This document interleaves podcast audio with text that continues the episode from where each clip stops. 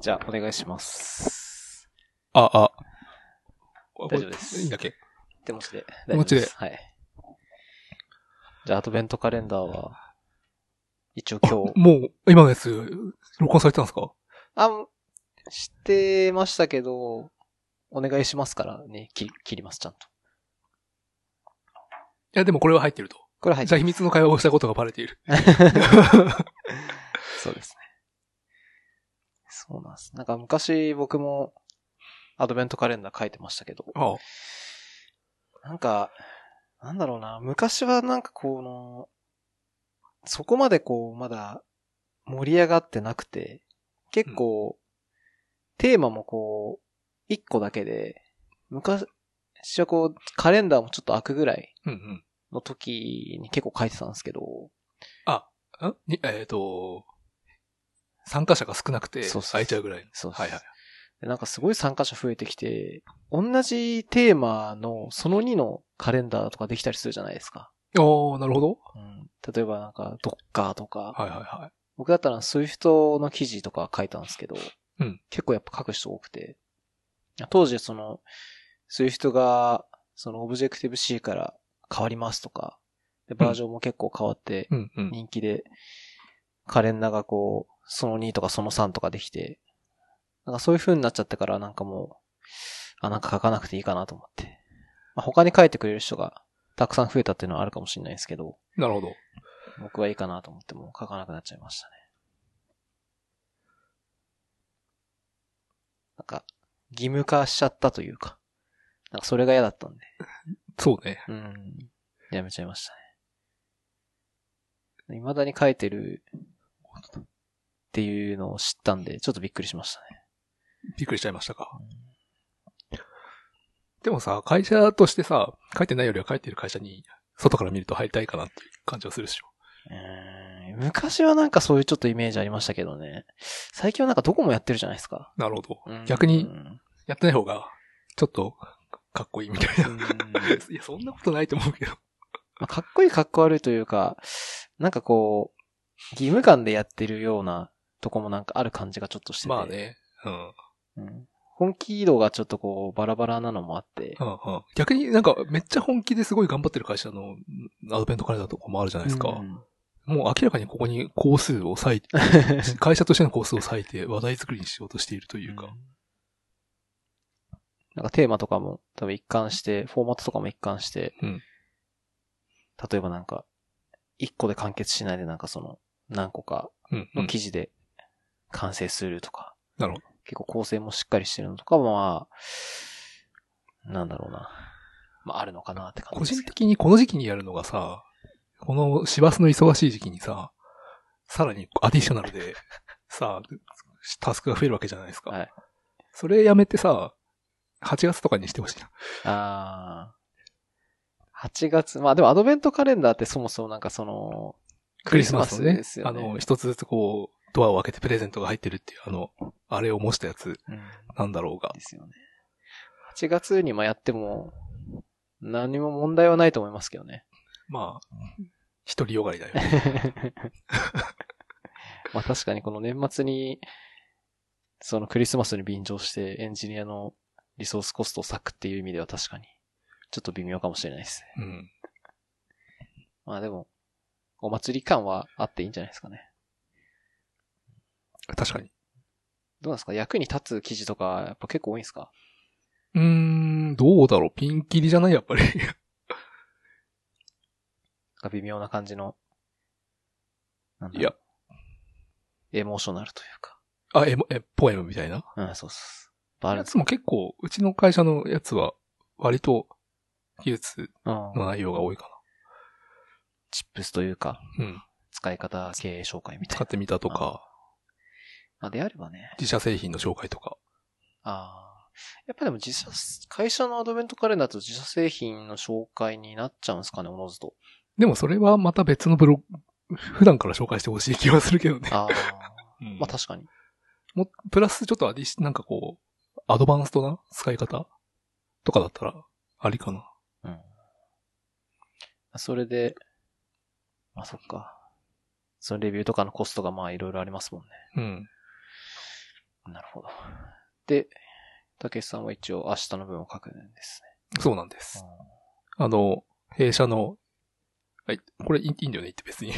エンジニアタスクフォースっ ていう、あの、エンジニア労働組合的な組織があって、それの副委員長をやっているんで、まあ、ラストの記事として、その、エンジニアタスクフォースの活動についてああ紹介するっていー、なるう。ほど。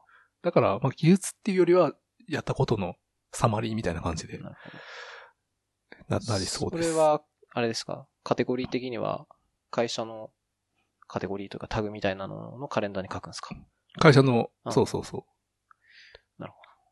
アボカルって、あれは、キータの記事として直接書く感じなんですかそれともなんか自分の、キータにしてるブログで書くんですかう。キータのアドベントカレンダー機能を使うと、とりあえずカレンダーが作られて、はい。で、そこに、えっと、URL を登録していくんだけど、それは何の URL でも OK あ。聞いたてじゃなくても OK。あ、いいんですか、うんえー、自分のブログでもいいし、あ、そうそうそう。え自分は会社の技術ブログに書くけー、あど、、なるほど、なるほど。で、それの URL に飛ばすようにするって感じそでうすそうそう。なるほまだ割とできてないから、これから書かなきゃいけない。ど。大変ですね。結構会社っていうコンテキストが入るだけで、気にして書かなきゃいけないこと多いですもんね。確かうに。ん。全然気にしてないんだけど大丈夫かな。まあ多分もうそういうの気にしないぐらいな感覚で書け、か書ける感じになってるんじゃないですか。そうっすうんだ結ね。構、会社のそういうブログ記事とかたくさん書いてると、なる感じはしますけど。こういうのはなんかもう NG で暗黙的になるほど。書かないみたまいあ言うほど書いてないんだけ どね。な。まあなんとなくで。とりあえず炎上しなさそうなことだけ書いてればいいんでしょ炎上しそうな こと書かなきゃいいのかな。そうですね。そうだと思います、うんまた個人情報系なんじゃないですか。確かに確かうに。んあとは、個人情報うん、そうね。攻撃的なこととか書かなければいいかな。なるほど。まあブログだから、好きなこと書けばいいんじゃないかなって気もしますけどね。確かに。特定されちゃうのがやっぱダメなんですかね。おー。会社のもしカテゴリーで書いてる場合に、多分アカウントは自分のアカウントなんですよね、聞いたの。ハテナブログなんで、自分のハテナ ID。あ、ですよね。そう。それがなんか紐づいて、なんか会社の、なんかその、特定情報をなんか、なんだろうな、バレるというか、特定され会るよ社うのな。特定情報。うん。インサイダー取秘匿引的秘な。匿情報みたいなのになるほど。連想できるような情報をこう、書いちゃってるみたいな。とかがそれは多分大丈夫だ。だと思うよ。知らないしね、そもそもそんな重要な情報を。うんいやいや、でも、偉くなったんで、いやいやいや。知らぬ間にそういうのをこう書いちゃってるかもしれないです。なるほど。元、僕は、アドカル今年書こうと思ったんですけど、その、キータの、あのーカレンダーの一覧に、ポッドキャストなくてですね。うんポッドキャストっていうテーマのアドカルが、他のアドベントカレンダーであったんですけど、うんうん。なんか一人とか二人ぐらいしかエントリーしてなくて、ちょっとさすがに寂しすぎるなと思って、やめちゃいました。 あ、そうなんだ。なるほど。そうなんですよ。まあ、ポッドキャストの宣伝もしようと思ったんで、もしキータにあれば、エントリーしようかなと思ったんですけど、ちょっと、なかったんで、うーんや。めちゃいましたね。はい。じゃあ、後からは頑張ってください。頑張ります。この、小ノート送ったやつなんですけど、 ああ、はいはいはい。これ、実は、12月は、福沢さんに収録お願いしてたんですよ。あれそうなのそうなんですよ。そしたら、なんか福沢さんちょっともう年末調整できなくなっちゃって、あ、そうなんだ。はい。で、急遽。本当たけしさんは、年始にやっていただこうかなと思ってたんですけど、あ、そうなんだ。なっちゃったんで、このネタがですね、ちょっとあの、あれなんですよ。これ福沢さんだけのネ タなそうなんので。 福沢さん系のネタばっかだったんで。あ、なるほど。こはいのダークモード対応とかね。そうっす、はい。いいうん、言われても何のことやらって感じだけ ど。 iOS 系のネタまあまをちょっと変えちゃってたんですけど、Fire TV アプリケーションっていうのをちょっと、うん。ちょっと作ってた、先月ぐらいにちょっと作ってたんですけど。 Fire TV ってあのリモコンのやつでしょあ、そうです、はい。はあはああれあれをも持ってるんだっけあれも持ってて、で、あれって YouTube アプリとか、あの、例えば ABEMATV のアプリとか、うんあとは、プライム登録してるとプライムビデオ見れたりとか、はいはいいっはい。ぱいあるじゃないですか。はいはい。で、YouTube アプリって、まあ、Google が出してるアプリなんですけど、うん、使ったことある気がする。なんかちょっと前のニュースで、その Amazon と Google がちょっと喧嘩して、Fire TV に YouTube アプリを載せないみたいなええ話があ不っ便。たんですよ。ああだから Fire TV でこう YouTube が見れない時期があって、何もし見ようとした時は、あの、Fire TV のデフォルトのブラウザーで Silk っていうああ、はいはい。あの、 使いづらいやつね。謎のブラウザーがあ って、知ってるなんかシルク知ってるの。あれでこなんで知ってんだろう、最適化されてない画面でこう頑張ってやる。 Kindle とかのブラウザだよね、確か。か。あ FireOS の。 FireOS ですかね。はいあはいの、タブレットのやつとかあ、なるほど。で使われてるブラウザーで、あれを使って YouTube 見たりするっていうのをやってたんですけど、それ仲直りして、その YouTube アプリが、えー Fire TV で使えるようになったんですけど、なるほど。あの、Google 系のアプリが、実は全然ないんですよね。Fire TV って YouTube 以外で。おー。例えば他でもあるなんか。うん。いや、だからないんですよ。いやでも他にさ、入れたくなるようなアプリある、そもそああも。ー、で、僕が欲しくなったのが、えっと、Google フォトのアプあリ。あ、なるほど。確かに確かに。あの、スライドショーしたりとかそうねで。す、はい。よくある使い方だよね。で、今まで Google フォトの写真はずっと Chromecast で見てたんですよ。うん。で、まあ、Chromecast も使ってるんでいいんですけど、Fire TV の場合ってリモコンでこうできるんで、うん。あの、よく使ってるのは Fire TV の方だったんですよ。どちらかというと Chromecast より。なるほど。なんで、まあ、それで、Google フォトのアプリないのかなと思って探したら、なんか一応あったんですけど、なんか有料でかつ、ちょっとなんか最近のバージョンだと動かなくて、星もちょっと低かったんで、これはちょっと微妙かなと思って、ちょっと自分で作ろうと思って調べてみたんですよ。うーん。で、どうやら Fire TV アプリケーションっていうのは、二通り作り方があって、えっ、と、普通の Web アプリケーションと、Android アプリのどっちかが選べるんですよ。ほうほで、Android アプリの場合は、普通に Android TV を作る感じで作って、えー Fire TV に送れば普通に Android が中で動いてるんで、う。ええアプリケーションとして動いてくれるんですよ。なるほど。で、もう一つは、えっと、Web アプリケーションとして作るやり方で、これは、後々、生やしてて分かったんですけど、あの、Android の Web ビューが立ち上がって、うんそれでただブラウジングするってだけだったんですよ。あ、なるほど。はい。微妙っすね。で、凝ったこと全然できないみたいな。そうそうっす。まあ、いわゆるその、HTML5 と JavaScript でスマホアプリケーション作りましょうっていう考え方と一緒で、えーネイティブ知らなくても、えースマホアプリケーションとか作れますよって感覚で、うん Fire TV アプリケーションも作れるっていう感じになったんですよ。なるほど。で、えっと、その Google の Google フォトの API を結局叩くんで、Android でもし作れば Java を使うことになる。もしくはコトリンを使って呼び出す。で、Web アプリケーションの場合は基本的に言語なんでもいいんで、えーまあ、JavaScript もいいし、サーバーサイドで、えー好きな言語を使って呼び出すでもいいっていう感じだったんで、まあ、簡単な方でいいかなと思って、えっ、と、HTML5 で作ったんですよ。ほう。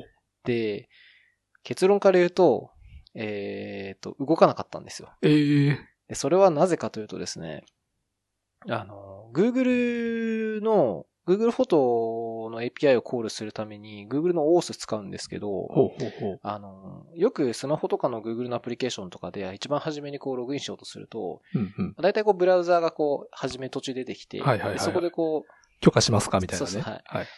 オースでログインすると、アプリに画面が戻ってきて、で、そのログインでで、あの、取得できたトークンを使って、こう、だいたい API 呼ぶんですけど、どうやら Fire TV アプリケーションはさっき言ったんですけど、WebView を使ってるんですよ。うん。で、えっ、と、例えばその WebView 上で、Google の OAuth の URL をこうコールすると、WebView の中で、えー Google の OAuth の画面を出そうとするんですね。うん当然のごとく。うんうん。で、そこがうまくずっといかなくて、なんでなんだろうなって調べたら、Google がうん、 WebView からの OAuth のリクエストを全部廃止しちゃったらしいんですよ。ええで、それでまあ、いけない。ええそうなんだ。え、でそれってどうやって配信何、何で判定してんだろうね。えっ、と、多分、ユーザーエージェント。基本的にはユーザーエージェントだと思いますね。ははそうか、でそれいじれないのか。いや、でもなんかいろいろやってみたんですけど、どうやらちょっとサーバー側でうまく弾かれてるっぽくて、うーん。できなくて、でまあ、その記事確か2017年とかの記事だったんですけど、なんか Google の言い分としては、その OS っていうのは、基本的には一つのデバイスの中で、一つの、うんてか一つのデバイスで一回認証すれば、他のアプリケーションも全部使えるようにするっていうのが正しいと。でもし WebView から各アプリケーションが認証しようとすると、いろんなアプリケーションがいろんな認証をこう投げてくる感じになって、それぞれのアプリケーションが認証を持つことになるじゃないですか。うんうんそれは、オースとして正しくないから、基本的には、ブラウザーが一回立ち上がったら、ブラウザーが全部トークンを持ってて、そのブラウザーのトークンを使ってリクエストしてくださいっていうのがあるんで、必ず、えっ、と、オースをするときは、WebView とかそういう、えー、なんだ、Android とか、セットとかのビューじゃなくて、そのデバイスに入ってる、えっ、と、ブラウザーを使って、オースしてくださいっていうようなな、るほ仕様どに。なっちゃったんですよ。ブラウザがアプリじゃないからというか、そうですあなるほど、なるほど。で、一回そこでブラウザーが認証すれば、あとはそのブラウザーが必ずセッショントークンを持ってるはずなんで、それを使い回してくださいという仕様に、Google が全部倒してしまったせいで、WebView からの OS が呼べなくて、えー、Fire TV で開こうとすると、OS の認証に必ず失敗して、アプリケーションにたどり着けないとうん。いう現象に陥ってしまい、えー、断念しましたね。残念。うんまあ一応、ウェブアプリケーションとして作ったんで、最終的にはヘロクにデプロイしたんですよ。ほうほでヘロクにあるその URL を、えっと、WebView で、Fire TV の WebView で見るっていう感じの仕組みなんですけど、単純にその Web アプリケーションとしては動くんで、例えばブラウザーで、まあ、単純に動くんで、まあ、完成したのはただのブラウザアプリケーションっていうう。なるほど。感じになっちゃいましたね。残念ながあ、でも普通に認証機能もついていて、スライドショーができるら。そうです。ウェブアプリ。なるほど。まではできたって感じですね。なんか一応 Android でもしやってれば、Google が公式で出してる、えっと、OS の Android SDK があって、うんそれを使うと、なんかうまく WebView じゃなくて、えーブラウザ側を立ち上げて OS をしてくれるように SDK 側でうまくできてなるるほらどしいんで、まあ Android で書いてれば大丈夫だったかもしれないあってあ。感じですね。でもスライドショーとか、アンドロイド作るのすげえだるそう。だるいよね、明らかに。そうなんです。だから一応なんか、その、ユーザー、ユーザーインターフェースガイドラインみたいなのが一応あって、Fire TV アプリケーションも。 うんうんで、その Android で作る場合は、Android のスマートフォンアプリじゃなくて、Android TV アプリとして作ってくださいって書いてあるんですよ。なるほど。なんで、例えばボタンとかの大きさとかもちゃんと TV に最適化するとか、えーまあ見か見え方とかも、えースマホ用じゃなくて、テレビに最適化したようなおー見え方。にしてくださいっていうのがいろいろ書いてあったんで、えー、画像とか、画像とかもそうですし、解像度とかその辺なるもほどですかね。っていうのがあって、まあちょっと僕やったことなかったんで、ウェブにしたらちょっとウェブでそ、そういう罠があってって感じでしたね。うん。でなんかちょっと調べてみたら、じゃあ、なんで YouTube アプリケーションあの、うん Fire TV に入ってる YouTube アプリをオースできてるんだろうなって調べてみたら、うんあれは、なんかすごい特殊なオースを使っていて、ええっ、と、普通オースって、さっきも言ったんですけど、ブラウザーがこう、この途中でこう割り込んできて、そこでこう認証するじゃないでー、すはか。いはいはい。なんか、YouTube、その、Fire TV の YouTube アプリの認証は、認証って押すと、その、すでに、えー Google アカウントにログインしてる端末とかに、えっ、と、Gmail かなんかが飛んできて、あなたのアカウントで Fire TV にログインしようとしていますっていうの通知が来るんですよ。うんでそれをスマホ側でタップすると、なんかアクティベーションコードを入れてくださいっていう画面になって、そのスマホ側が。おで、その Fire TV の画面を見ると、なんか番号が4桁ぐらい書いてあるんですよ。えー、 1234とか。ああ、なんか、あ、あ、うん。そういうのあるよね。 で、そこへで、ースマホ側でこう、その番号を入れると、その、Fire TV 側もアクティベーションされるっつっへてー、ログインしたことになって、通信できる。なるほど。二要素認証みたいなそうそう感じの仕組みがあるんだ。だからちょっとこの、普通の人が多分使えないような裏技を使って実装してるんですよね、その認証部分だけを。うーん。だからまあできてるんだろうなと思って。特定のデベロッパーにしか公開されてないとかそういう感じなのかな。なんかそんな感じはしましたね。なるほどはい。っていうのがあり、残念ながら、まあ断念しちゃいましたね。残念ですね。 Google の OS って使ったことあります Google の OS、認証の実装はしたことないかも。あー普通に API キー取得して API 叩くとかはやったことあるけど。あめんどくさそうだよね。なんか Google のあの API っていちいちなんか結構複雑という か、大変な感じだよね。ー API 自体は、あ、でもまあ、なんか、API 自体はそんなに、なんだろう、複雑とかな感じではないんですよね。シンプルあなとるいほどうか。ただその認証のとこはすごいやっぱめんどくさくて。ああ。 Google のその認証いろいろ調べると、さっきちょっと言った OAuth の他に、うん。単純なその文字列で認証する API キー認証っていうのもあったりおー、はいはいはい。あとは、えっと、各クライアントごとにも、えっと、発行できるキーが違ってて、例えば Web クライアントだったらこういうキーを発行するし、Android だったらなんかこういうキーを発行するしみたいなのもあって、そなるのほどクライアントごとにもなんか違うんですよね、発行方法が。ええー、そうなんだ。で、まあ裏側としては認証は OAuth 使ったりとかなんですけど、うん。で、それによって結構、その認証の実装の部分が変わってきちゃうんで、まあそれがすごいめんどくさいですね、Google はめんどくさそう。うん。逆にさ、あ最近触ってないけど、Twitter のさ、OS 認証とかってさ、はい。最低限の仕様しかカバーしてないからさ、こうやるしかないみたいな感じになってるじゃん。なんかタイプっていうパラメータがあってもさ、そこに必ずこれが来るみた いな雑な実装になってるから、あれの方がやりやすいっちゃやりやすいんだよね。ツイッターの場合はあれですよね、なんかシークレットキーとコンシューマーキーみたいなのがあって、うん。それを使って、オースのリクエスト叩くっていう感じなんで、そんなに複雑じゃないんで。しかも、確かツイッターの場合はその、なんだっけな。えっ、と、必ずログイン画面とか実装しなくても、その、キーが全部揃ってれば、普通に例えば、文字列としてこうキーを渡して認証できるみたいな感じなのもあるんで、まあ、そういうのは割とそのサーバーサイドで、なんかバッチとか書くにはすごい楽ですね。うん。そうなんですよね。っていうのはちょろっと書いてましたね。なるほど。うんちなみにこの Web アプリケーションは、一応 Ruby で書きました、ね。おうーん。じゃあ、なんだっけ、主にオースとか使って。あ、そうあはい。ああれね。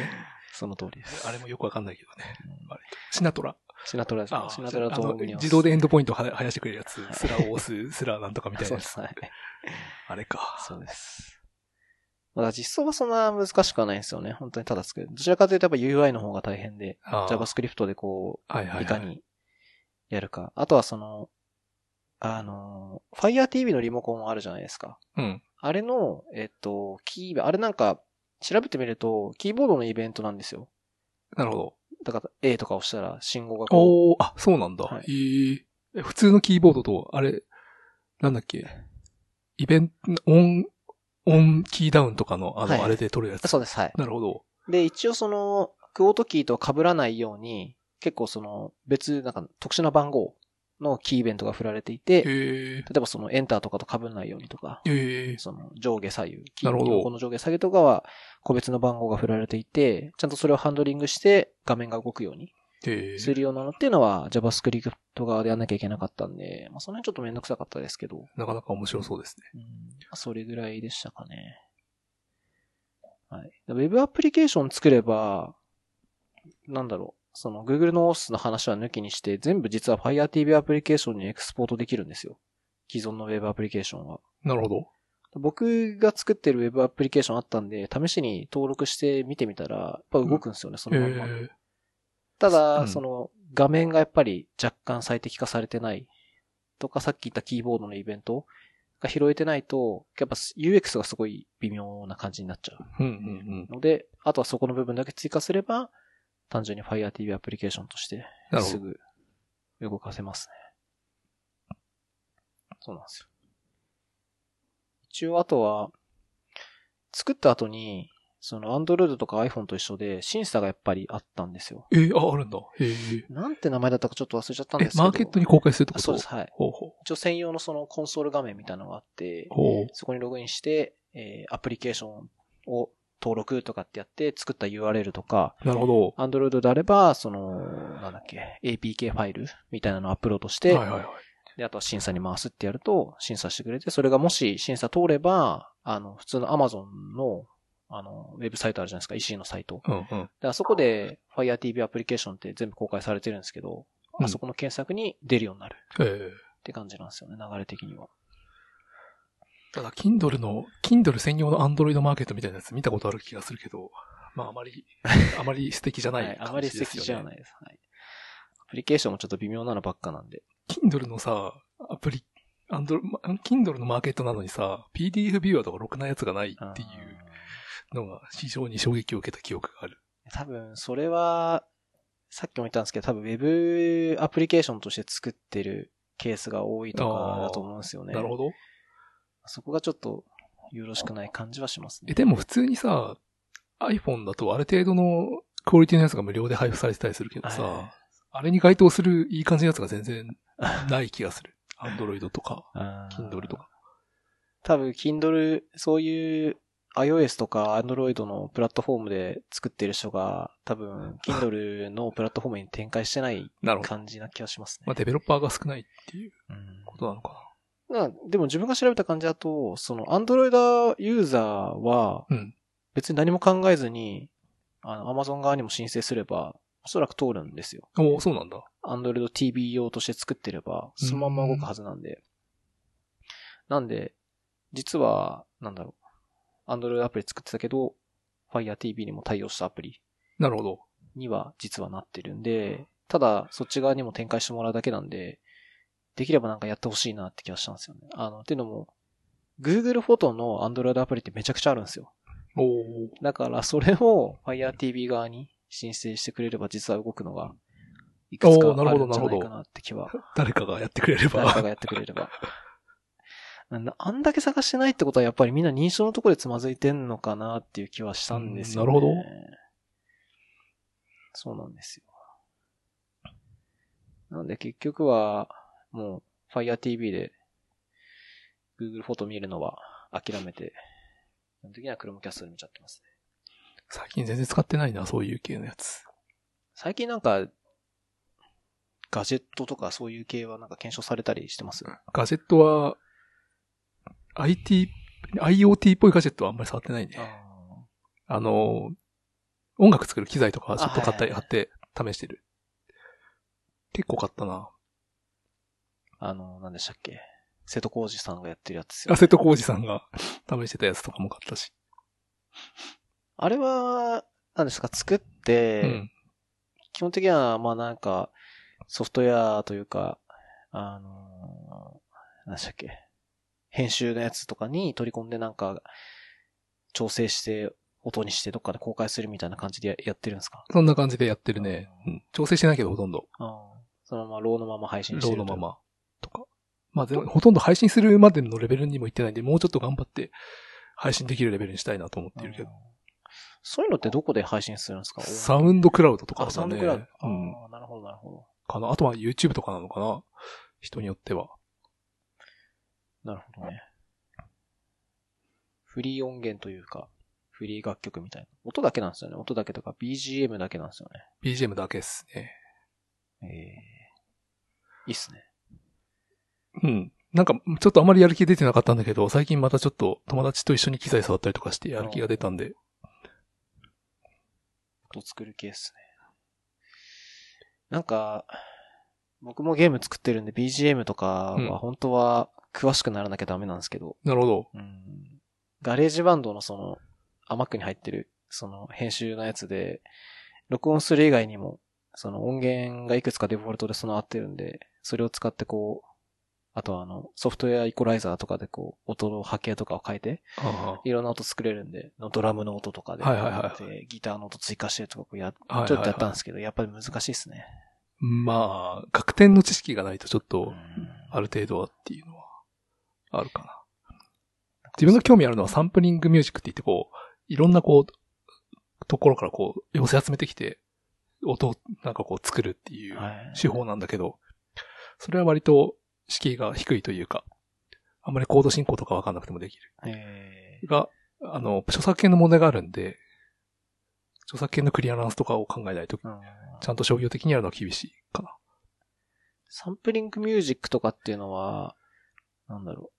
基本的にこうサビみたいなやつとかってあるんですか ?A メロ、B メロみたいな。ぶヒップホップ、自分はヒップホップっていうジャンルが好きなんだけど、一応フックって言って、サビっぽい部分はあったりするね。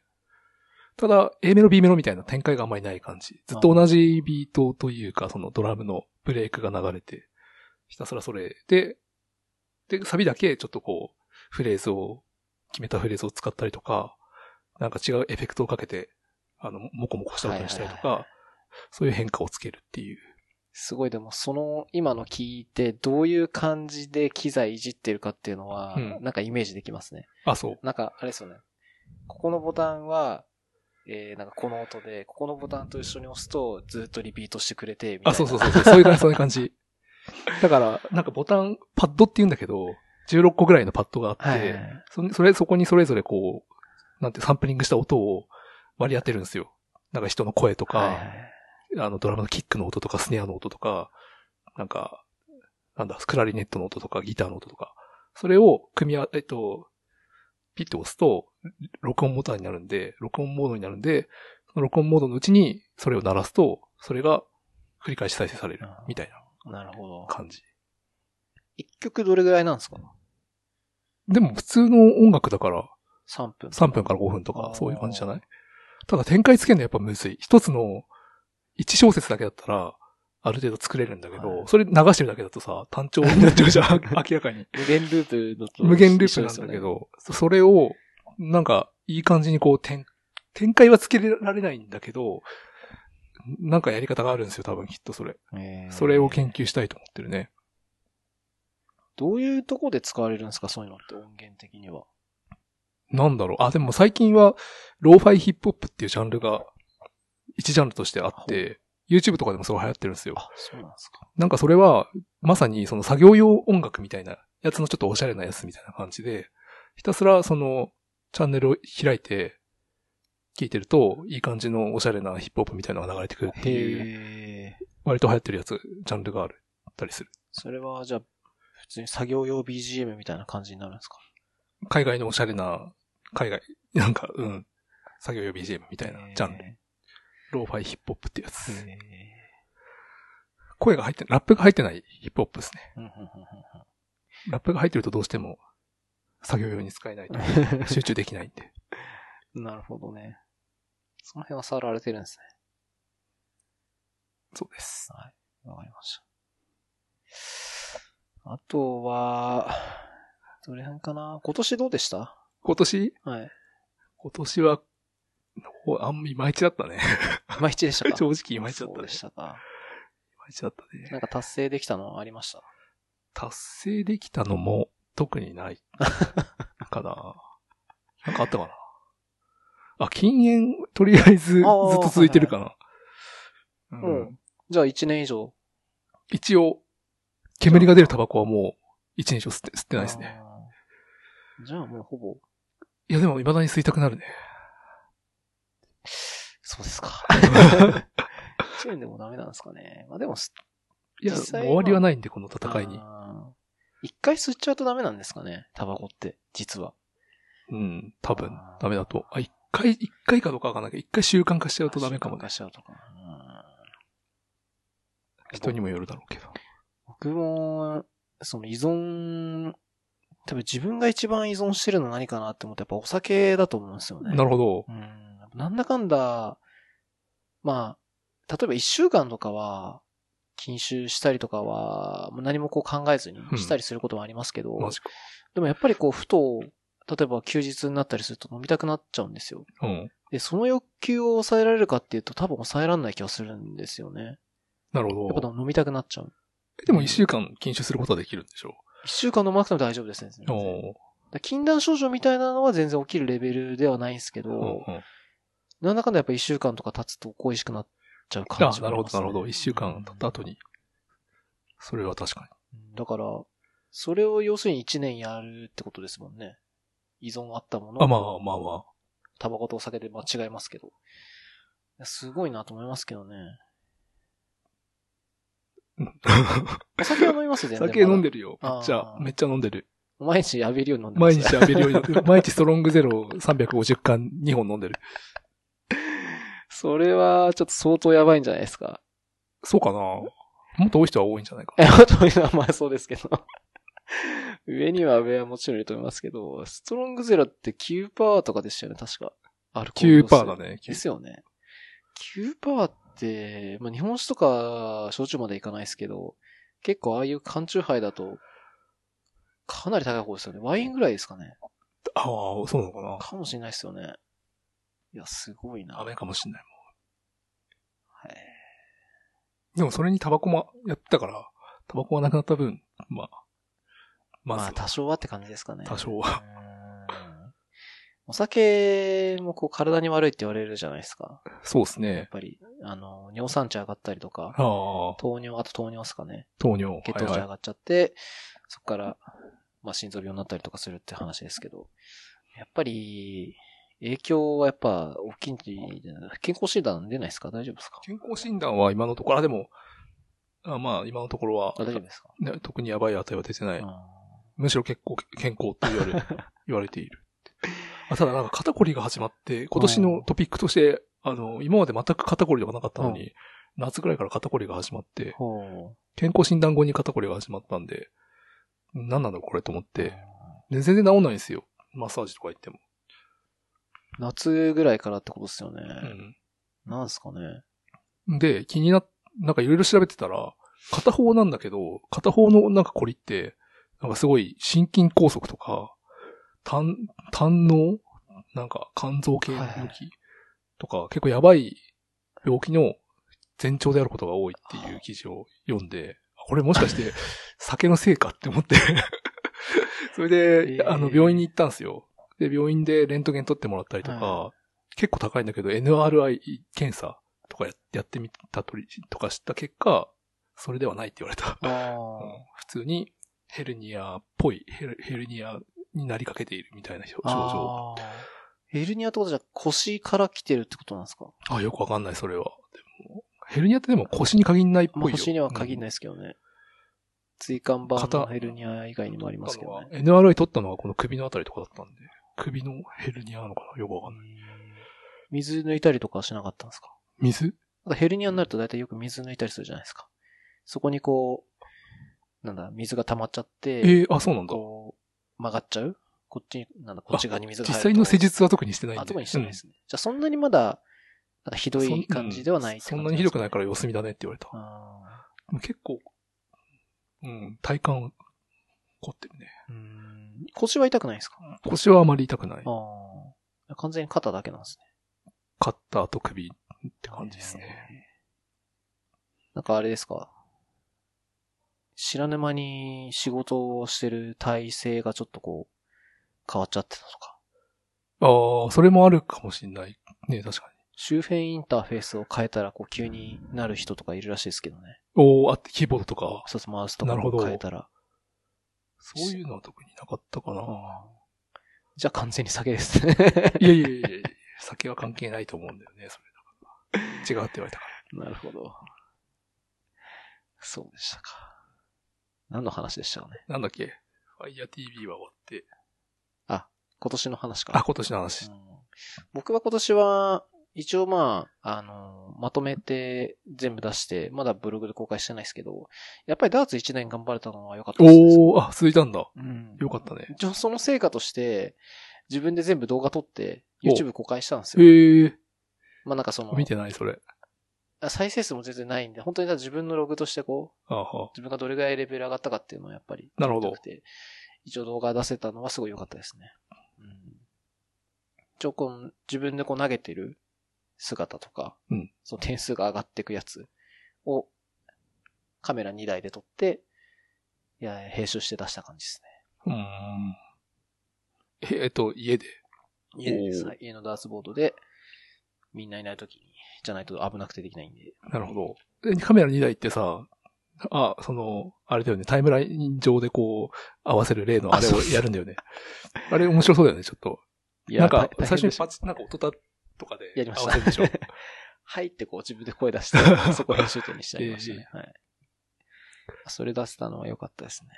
今年、実は目標の一つに YouTube ライブをするっていう目標を僕立ておー、はいたんはでいはすい、はよい。。で、ポッドキャストでも何でもよかったんで、とりあえずライブをしたかったんですけど、もうちょっとそれはできそうにない。いなるほど。うんまだでも、あと。や、あの、ネタがちょっとなくてですね、ラなるイほどブするネタがもうなくて。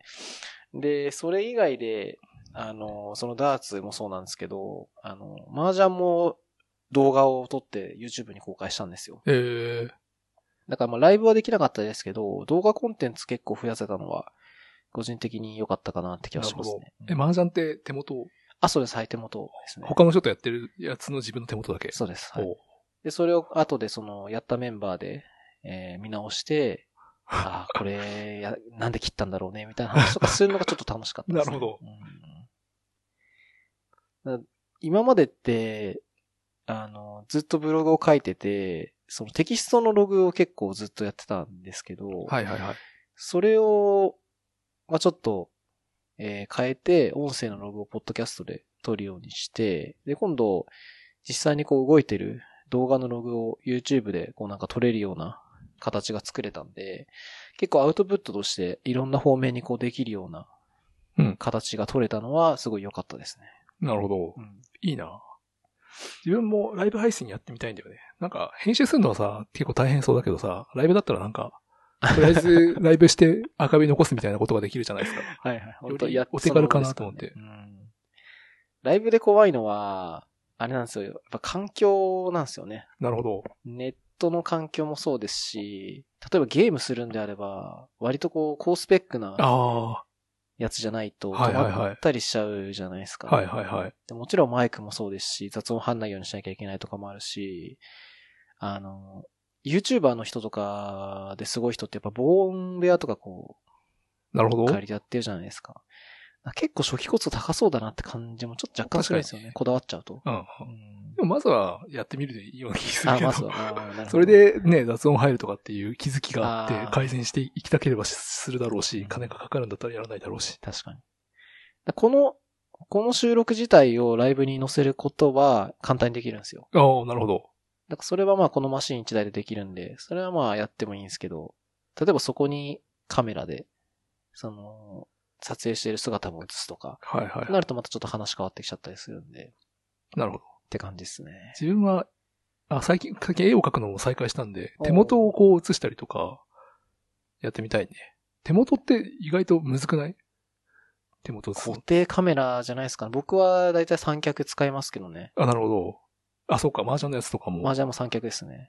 あなるほど三脚なプるラス、基本 iPhone ですね、僕は。ほどお全部 iPhone と、あとは複数撮りたい場合は別のスマホ ?Android とかあ複数持ーってそうなんるだで。それで。全部複数スマホでやってんだ。撮っちゃいます。ただ、あれなんですよ。解像度が全然違うんで、おー片やフル HD で撮れてるけど、片や 720p で撮れちゃってるとかがあって。あ、サブのスマホだとってそこうとです、はい。それを一つの画面にこう載せると、結構、その、小回りによって、えー解像度が低いやつは割とこうちっちゃめにしないと、同じこう、解像度が違うやつを ワイプワイプみたいに しないと。そうです。同じワイプのそのサイズ半々とかにしちゃうと、片方荒いんだけど、片方すごい綺麗みたいになっちゃうなるんほでど。違和感。が出ちゃうみたいな。そこがちょっとネックですね。ええ同じカメラだと絶対ないんですけどね、そういうのは。っていうのはありましたね。えーやってみたいな機材を触ったり、絵を描いたりする配信、うん。自分用なんかあのの記録も兼ねて。絵を描く人の YouTuber の方でよく見るのは、ある一つの絵を描くのに、その手元のやつとか、実際描いてるそのキャンパスのはいやはつをい定点カメラで撮ってて、それをこう早送りしてどんどんどんどんできるあ、そうそうそう。それ面白そうだようね。んあれ結構見てて、なんかこう気持ちいいというか、あ爽快な感じはしますねあ、。確かに。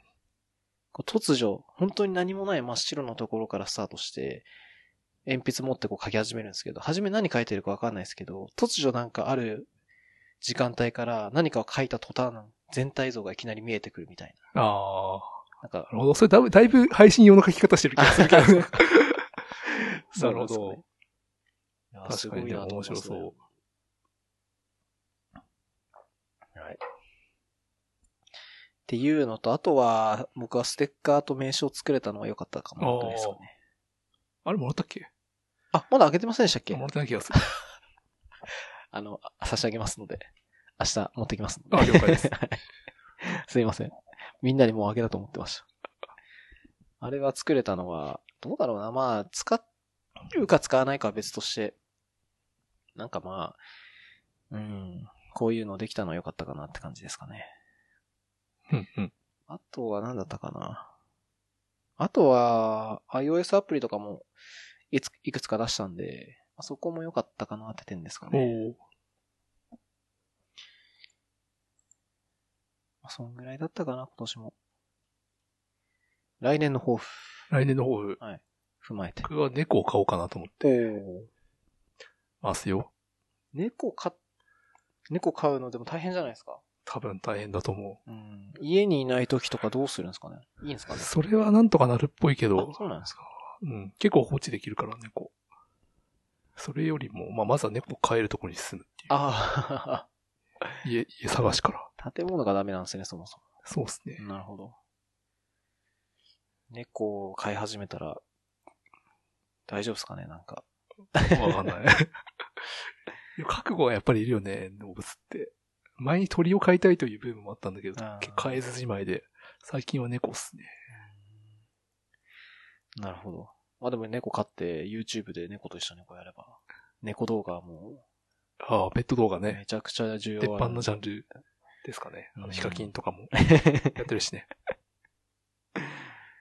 ヒカキンさんはもうちょっとす、いやもう次元がもうすごすぎて、もう見てないっすね。あ、そううん。次元がすごすぎてどういうこといや、なんかもうちょっと YouTuber なんですけど、うん。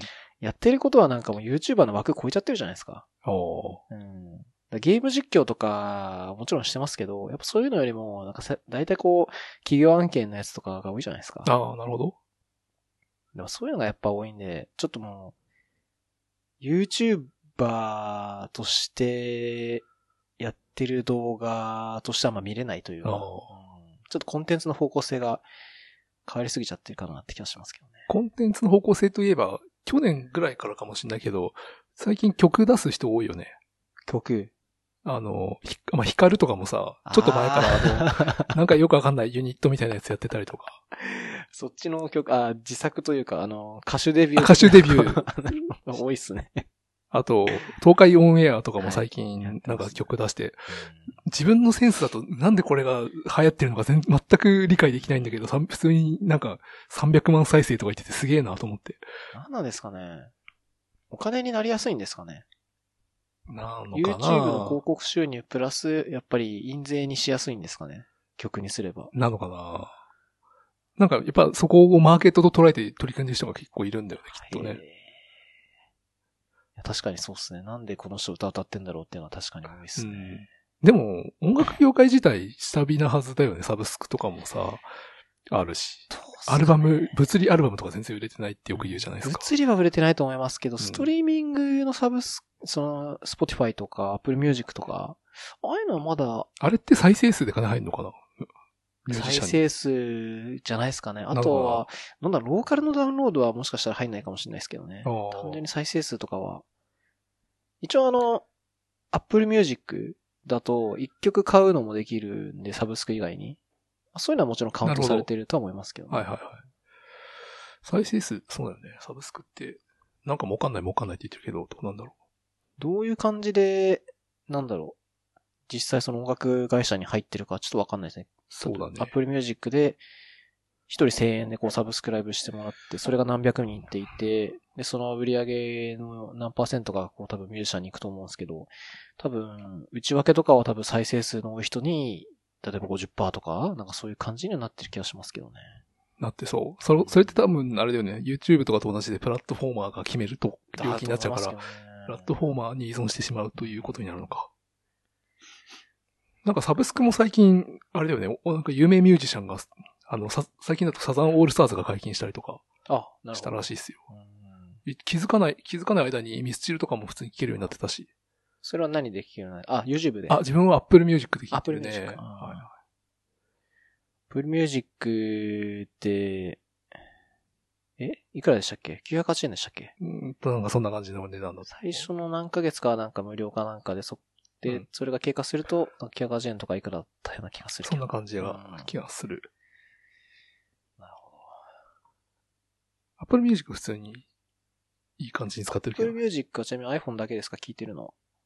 iPhone と、たまに、I、PC の iTunes でも聴いてるか。ああ。iTunes ってなくなっちゃいましたよね。あ、なくなるっていう話になって、あ、もうなくなったんだ。もうないですあ、。ないんだ。まだあるってことは古いっすね、それ。あ、古いか。はい。なるほど。今はあのミュージックアプリ、普通の iPhone にあるミュージックアプリがと同じなんだっけ Mac にもあるんで、それで聞く感じでなす、ね。るほど。なるほど。アップデートしなきゃ。ただ iTunes のイン、iTunes っていうかまあ今ミュージックアプリなんだだろうけど、あれのインターフェースとか、ファイル管理方法とか全然好きじゃな くて、キモくないですかなんか。何が起きてるかわかんない感じ。 iTunes はちょっとダメダメすぎましたね。ダメダメすぎるよね。中身はあの、ただの XML なんですけどね。うん。ちょっとあれ微妙。いろんなものが管理できちゃうんで、これはちょっと微妙でした、アーね。ティスト名とかもっと自由に編集したりとかしたいけど、なんかその辺の機能もちょっと微妙かな。あとなんか丸、ヒップホップとかだとさ、こう、〇〇フィーチャリング〇〇みたいな、はいはいアーティスト名が変わるパターンがあるんですよ。それが別のアルバムにあーなっちゃうっていうあの現象がすげえ嫌だったうねん。。なるほどね。うん。メタ情報の管理に問題ありですね、完全に。そうっすね。かといって自分手打ちとかで直すのめんどくさいしさ。 ああ。ああいうのって、iTunes は、あれですかね。CD とか読み込ましてこう取り込むんですよね。 CD、 CD の場合は。あ、そうだね。うん。その場合はあれですかね、CDDB とかああいう CDDB に入ってるやつああれはあれでね、なんかたまに間違ってーたりとかするし、三つぐらいの同じやつが入ってて、どれ選べばいいのか分からなかったりとかするし。同じ人なのになんで3つあるんだろそううねそうそう。よくわかんないですよね。懐かしい。CD なんてもう借ります今。全然借りない。うん。僕も借りないっすね。DVD とかもなんか、昔は借りてこう、なんだっけな。クリッピングするツールとかでこう廊下に落として、はいはいはいいつでも見れるようにするみたいなのやってましたけど、うん。いや最近はもう全部、ストリーミングで見ちゃうんで、確かに。レントしなくなりましたね。ツタヤとか行かなくなっちゃったうね。んなんか一時期ツタヤが、あの、レンタル配送サービスみたいなあ、。ポスレンだっけあ、そうです。うんうん。まあ、あれちょっと便利で、ちょっと使ってましたけど、あ、でももう、それも何年も前なんで、最近になってから使使っっててないいなねですね。うんでも見たい映画がピンポイントであるときちょっと不便だよね。ああ。自分とか割となんかマニアックな、なんか本で読んだちょっとマニアックなはい音楽記録、電気映画みたいなやつを見ようとすると、どのプラットフォームにもなくて、結局、あの、サブスクじゃなくて買わなきゃいけなかったりとかするんで、あー。確かに、配信されてないやつはどうしようもないですね。手届かないですね。そうね。うん割と、Google とかすごいいっぱいあるんだよね。あの、あ、Google プレイですかいや、YouTube か。YouTube の、なんか動画変えるやつ。 ?YouTube プレミアムうのんや。つあですかれ意外。と、なんか、充実してる気はする。けど、日本語字幕しかなかったりととか、なんかいろいろ、英語で見たかったのに、なんかもう映像自体にさ、字幕が入っちゃってるからあー。 さ、 ああー、これダメだと思ったりとか。それ微失妙敗したですようね。んなんか、アマゾンのプライムもそんな感じで、あの、翻訳、まあね吹き替え版、はいはあいと字幕版とかあるんですけど、基本的にその全部別々の動画になっああててなるほど基。本的に動画に全部埋め込まれてる状態なんですよね。しかも、吹き替え版の場合は HD だけど、えなんか、字幕版の、そのネイティブのやつは 4K で見れますと かあって、それやめてほしいなって感じなんですよね。 Hulu とか確かちゃんと字幕、 Hulu コピペできる字幕だったよね。でもたまになんか文字化けしたりとかしてた気がするけど。まあ、基本はなんか機械翻訳させて、うん。細かいとこだけ人その細かいって感じだと思うんですけど、まあそっちの方が、その字幕の出し分けできたりとかもできるんで、絶対いいとは思うんですよね。そうだね。うん。ネットフリックスってどうなんだろうネットフリックスは、物によるいや、えっ、と、フール方式。あ、そうなんだですはいおおさすが。ネットフリックスはしかも字幕もなんか、あのー例えば英語だったら日本語字幕だけじゃなくて、英語で英語字幕おとか出せるんで、なるほど。英語の勉強もできるやつもありますね。あれ便利なんですよね。はい。はいって感じ。最近見たのを僕一応書いといたんですけどね。あーアニメとか見たんですよね、最近。全く見てな いな。最近はこれ全部作品の名前なの ?A とかそう G でとす。か。はい。あ、そうなんだ。らしいです。東京、なんて言うんだっけバ東京グールっていうあ、アグニーメル。でなしたんかね、これ聞いたことあるな。うん。まあ、よくわかんなかったんですけど、まあ、楽しかったですね。久しぶりにアニメ見たんですよね。なるほど。うん。なんか、原作は、えっ、と、コミックスで、それがアニメ化されて、えーコミックスも確か完結してて、えーアニメもそれで、最後まで行ったのかなで、完結みたいな感じだったんですけど。なるほど。うん。まあ、なかなかでしたね。大人向けどうだろう。うーん、大人向けではなかったですね。大人向けではな大い人。向けではないと思いますなね。はい。まあ普通のアニメっていうか、敵と戦って、なんか勝って、みたいなそういう感じでしたかね。うん。見てないな、確かに最近。アマゾンのオリジナルのやつ最近見てるんですよね。おおよくあるじゃないですか。フールオリジナルとか、ネットフリックスオリジナあるあルるみたいな。うん。プライム系は結構邦楽邦画あの、日本の、あの、芸人さんがやってるようなやつが結構多かったんですよ。うん。あの、トーク番組とか、バラエティ番組みたいなやつなるほどプライムオリジナルが結構多くて、でなんか最近は普通に、邦画もいっぱい、まあ昔からあった、あるっちゃあったんですけど、結構充実してきて、むしろなんか、見るのなくなっちゃってそれ見ようかなと思って見始めたら、結構面白かったです。えうー、ん。まあそんぐらいかな。はい。AirPods 2とか買ってないっすかあー僕、AirPods は、ちょっと、その、音楽を作る趣味的に、レーテンシーが、無線ってまだレーテンシーがあるから、ああまり手が出ないっていうそんなのないがっあるすでよ。すね。いや、でもさ、こうピッ、ボタンを押した、押して音が鳴るっていうのを結構センシティブだから感じるんだよね、やっぱり。ああ。ギターとかもそうなんだけど。本当にリアルタイムじゃないとダメって感じなんですえっ、とね、数十ミリセックじゃないとダメ許容できないみたいね。な感じ。えーぽい。なるほど。あ、でも、あエアポッツです。次の曲にしてって言うと次の曲あになあ、る。はい。これ僕初めて使ってみたんですよ。おーえ、エアポッツって、あれ、マイクにもなってるってこマイクになってます。とあ、なってるんだ。だから、電話かかってきた時とかに、えっ、と、ダブルタップで出たりもできるんですよ。おー AirPods って、アクションが、あでも1個しかないのかな。ダブルタップのアクションだけかな。ここをトントンってやると、右と左でこうアクション変えられるんですよ。なるほど。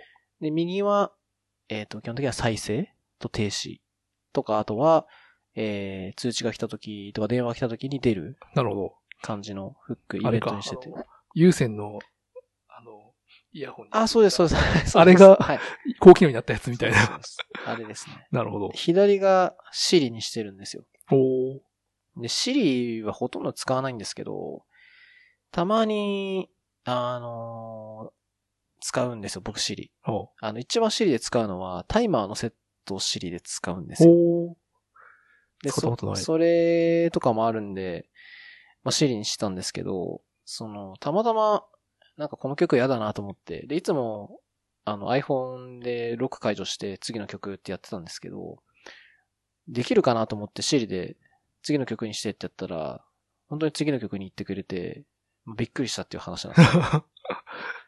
なるほど。まさか使えるとは思ってなかったんで、えー、あ、Spotify なんだ、しかも。 Spotify ミューでジッすク、もん Apple Music とかじゃなくて。これはもしかしたら Spotify が対応してそういう風に実装しているのか、もしかしたら、うん、いや多分対応してないとできない気はするんですよえね。でもなんかイン、インテントみたいなものが起動するっていう概念だったら、なんか、ありそうだよね、その。あーあどうどうなんだろうな。わかんないけどまあ次の曲にしてっていうキーワードに対して、多分これをなんか実行するみたいな。うん。紐付きは絶対 iOS 側でされてるんで、うん。うん。その紐付きに対するイベントに対するその反応をちゃんとアプリ側で実装してないとおそらくならなかったんで、なるほど。あちゃんとできてると思って。なんか、CD の方のフレームワークみたいなのがあるんじゃないのその次の曲にする。でで、、 Siri API はありますね。うんはい、そこである程度意味論的な分析がされて、こうでいうジェスチャーというか、アクションになるのか次の曲にしてっていうフレーズ以外でもいけるのかっていうのもちょっと気になったんですけど、次の曲みたいな。な。おー命令系とか、次とかでもいくのかなとか。それは試してない。うん、試してないです。試してない。 なるほど。それはやらなかったです。一回やってびっくりしてもそのままやってない ですね。もうできたと思って。音声認識系ってなんか他に使えます音声認識たまに Siri とかちょっと遊んで使ってみるぐらいだね。あまり便利に使えた記憶がないな。あれ面白そうだなと思ってるけど、ゲートボックスだっけあ、けど、あの、3D のあの、ホログラムで女の子が出てきて、あれでも10万円ぐら い 自分がするよね。いやでもあれも、それこそ YouTuber の人とかが触ってて面白そうだなと思ってなんか、ただいまとかって言うとお帰りとかって言ってくれるやつですよね。でもだいぶ不自然だったね、あれなんか。あどうだろうな。結局、多分できることは、ある程度も限られちゃってる、うん。ある言葉にしか反応しないというか、ちゃんとせ、あの、適切に反応してくれる言葉は限られてる気がするんで。まあだろう。うん、なかなか難しい気がしますけどね。まあでもネタとしてちょっとあれ面白い、面白いじゃん。ホームポッツとか、あの、Google が出してる Google ホームミニとか、なんだっけフォームポッツ。ホームポッツってあの、Apple が出してる、その、家で使えるやつなんですけど、あ、出てんのかなおわーかんないですけど。僕はああいうの使ったことないですけど。あ、Google ホームみたいなやつか。そうですね、Google ホームですね。なるほど。 Google ホームとかも結局、その、周辺機器が買わないと、家電連携とかは全然できないんで、ああれだけ買っても正直、何もできない。あ、なるほど。ですよね IoT。どうなったんですかね ?IoT どうだとっ。たんですかね。だから Google ホームとかで IoT ってのもおかしな話っちゃおかしな話なんですけどね。そうなのうん。別に音声認識して Bluetooth でデータ飛ばしてるとかだけなんで、そんな大層なことはしてないんですけどね。あ、家電が Bluetooth に対応しないとダメなのか。まあ基本 Wi-Fi だとは思うんですけどね。Google ホームとかは。そうなんだ。 Google ホームは Bluetooth と基本 Wi-Fi で同じネットワーク内にいる機器をこう制御するっていう感じではあるんですけど。なるほど。Wi-Fi か。うん。 Amazon ダッシュボタンとかも Wi-Fi だったっけあれ。 Wi-Fi ですね。はい。そっかそっか。つないで、押すと勝手に注文するっていう。懐かしいですね、あれもね。あれ、もう流行ってない のあれ。いやー、どうなんだろう。聞かないよね、確かに。やってないと思いますけどね。IoT 市場自体ちょっともう、ほとんど追ってないですけど、どうなんですかね。まだ一応、ブルーオーシャンなんですかね。ブルーでもないですかね。どうなんだろうう。ブん、ルーではないような気がする。 むしろレなッんドオかーシャンが欲し、いろんなゴゴミ、ゴミでまみれたレッドオーシャンっていう感じがするけど。ミ。いろいろ出すぎちゃって。んもうよ、よくわかんない状態になってますからね。はい。そんなもんかな。そんなもんすかね。はい。あとは、フェイス ID の話もありますけど、おー。話したければ、どうぞ。いいですかフェイス ID とマスクが使えないっていう問題が。おー。不便そう隠し、てなんか。うーん iPhone は、そうか、8だからタッチ ID なんですよね。あ、タッチ ID ですね、そう僕は。なんです。うん。Apple のフェイス ID は、あの、鼻までにないとダメらしくて、うーん。どうやら顔のその3点印象というか、目から、目と鼻、えー左右の目と鼻までの距離なるほど。とかで計測してるらしいんで、鼻が見えてないと、そもそも突破できないっていう問題があって、鼻はそうなんだ。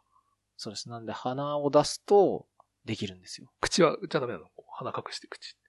あ、口。い口は関係ない。あ、目と、あ、もうそもそもこの3点なんだ。口は関係ないんだ。や、多分関係はあると思います。関係はある関係はあるけど、突破するには、最低そこがないとダメってなるほいどうらしくて、えー、わざわざ認証するために、ちょっとマスクをずらすっていうようなハックをしてるらしいんですよ。ほとんどの人が。へえ。で、まあでも、なんかググると、Face ID マスクってググると出てくるんですよ。ほうほフうェ。イス ID でマスクありで突破する方法っていうのが。でそれのほとんどが全部鼻を出すなんです よ。それは解決策じゃないだろうっていう感じなんですけど、みんなそれを堂々と説明していて、それはちょっと違う気がするんだけどなっていう。うんで、そこでやっぱり思ったのは交際認証強いなっていうのはちょっと思いましたね。確かにねうん。あれはなんだかんだでめ結構早いもんね。うんセキュリティ的にまあどうなのかっていう話もあるっちゃあるんですけど、えー、どっちがセキュアなんですか顔認証とう。んいや、多分、交際認証の方が僕はセキュアだと思ってて、フェイス ID はよく言われているのは、あの、双子は突破できちゃうっていうのはあー、はいあはいはるい。んですよ。らしいよね。うんあとは、3D プリンターで作ったマスクも突破できちゃうっていうのを言われてるんで、え実はそんなにセキュアではない気はしてますね。で、目の方が、目だけの方が実は、ー、ほう。うん、いいっていうような感じはしますね。えー。でもなんかコピーできちゃいそうな気するけどね。目を。どうどうなんだろうねああ、なんかでも、指紋とかは、あの、あったのは、あの、テレビで報道された有名な人の指紋あの、ああ、そなのんかカ見メたラ気に向がすかっるて。指をさ指してるやつ。はいはいはいはい。でそこから指紋を取って、あのー、指紋認証を突破したみたいな。あーまなんか聞いたことあったんニュでースになってた、そういう意味だと目も多分同じような原理でいけるっちゃいけると思うんで、まあ、完全に咳がかって言われると多分そうではない気がしますね。なるほどう。ん。ただまあ、フェイス ID の方がちょっと使った感じ、やっぱマスクの問題とかもあるんで、ちょっと微妙な感じはするかなって気はしまうす。ん。あの、Google が出してるピクセルってあるんではいすはけいど、はい。あれも一応顔認証なんですあ、よ。顔認証なんだ、あれ。なんて言うんだっけな、名前。フェイスデテクションみたいな感じのそうも認証なんですけど、う。うんんあれも基本顔でこう、顔全体で認証するやつなんで、えおそらくそっちもマスクは突破できないとは思いますね。まあ、逆にマスク突破できちゃうとまずいっちゃまずいんですけどね。え確かに情報量少 多なす分ぎる。マスク突破できちゃうってことは、あれなんですよ。例えばメイクでごまかせば、なんかいけちゃうなるほどう。ん。その顔から上だけメイクしてマスクしちゃえば突破できちゃうのと一緒なんで、多分まあそう考えると、マスクで突破できないのは正しい気がするんですけど、やっぱりいかんせん使いづらいって感じです。確かうん、でマスクしてる時にこう、スマホを使っている時は、もう下げるのめんどくさい時は、フェイス ID の認証全部失敗にすると、その後にパスワード入れてくださいって言われるんですに。うよ。んだうん。からそれでもうパスワード入れてるって感じです、 まあ、そうだよね。自分もタッチ ID だけど、た結構失敗するかうらん。本末転倒なんですけ結ど、もうそうするしかないですね。アプリで、うんあとそれでめんどくさいのは、特に iPhone X 以降はそうなんですけど、Apple Pay の認証 ?Apple Pay でその、決済するときに一回顔認証通すんですよ。で、なそるれほどはもう絶対顔認証じゃないとダメなんで、あの、一回も必ずもう下げなきゃいけないんで、あの、もし、ロックはパスワードで解除されても、決済とかする場合には、うん絶対マスクは取らなきゃダメって感じですね。それもめんどくさいですなるほど。ね。うん。アンドロイドの、そのメーカーが出してるやつぐらいしか交際認証ってないんですよね。そうなんだ。うん。基本は指紋なんですよね。指紋と、まあ、あとはフェイス ID なんで。意外と交際認証出してるのは少ないんですよね。そうなんだ。交際認証便利だよね。っていうのもありましたね。まあ、今後フェイス ID とかは多分どんどん変わっていくとは思うんで、あの、一個なんかあったのは、フェイス ID って複数パターンの顔を登録できるんですよ。ええ実は。それってそう怒ってる顔と泣いてる顔とかそういえうっこと。と、理由はちょっと僕よくわかんないんですけど、なんかその、時間帯によって顔がむくむ人とかがいるへえ。から、その、それまず2パターンの顔を認識するのが大変な気がするけ ど、自分で。で、その別の顔を登録することもできるらしいんで、ーそれでこうマスク付きのやつを登録できるようにすれば、おおなるほど。うんただできないんですよ、やっぱりマスク付きは。あ、登録できない。はい。なるほ顔ど。の全体が見えるように、こう、認証するときなんかこう顔全体をこう見回すようにするんですけど、そこでこう弾かれちゃいますね。ええじゃあ、鼻の、鼻の絵が描いてあるマスクをずっとしているって ことなるほど。あだから自分の鼻なるほをどね、写真撮ってさ、マスクに印刷してさ、 確か に。通るか頭は頭わんなおかでしいすけ人どのするけど。完全にそれはもうあれですね、フェイス ID 最適化されてます、 ね。そうなんですよ。とかありましたね。なるほど。時間大丈夫ですかああ、そそうですね。 もう1時間ぐらい話した。もう1時間ちょっとしましたね。ちょっとそろそろアドベントカレンダーの鍵に戻りわたかいりな。ました。じゃあ、以上で。あ、あ以上終わでり。にします。あ、こんなさらっと待っていいの、はいあ、なんか最後ありますかあいや、特にないで一応す。これはあの、ちなみにこれはエピソード30なんですよ。お、30回記念。実は30回もやってたんですよ。すご。そうなんですよ。最初の方結構頻繁にやってたからな。一応今年は、えっと年、ね、えっと、月に1回のルールは守って配信して、 12回ぐらいはやってると。はい。で、今年がそのラストで30回目ですなるほど。ね。うん。まあ来年も、できれば続けたいですけども。まあ42は目指して頑張る感じかなってあ、いう。 42は目指して。はい。頑張ってやる感じかなと思うんですけどね。はい。じゃあ、以上で大丈夫ですかね。え以上ではい大丈夫ですよ。はい。ありがとうございまではした。皆様、良いお年を。いや。私も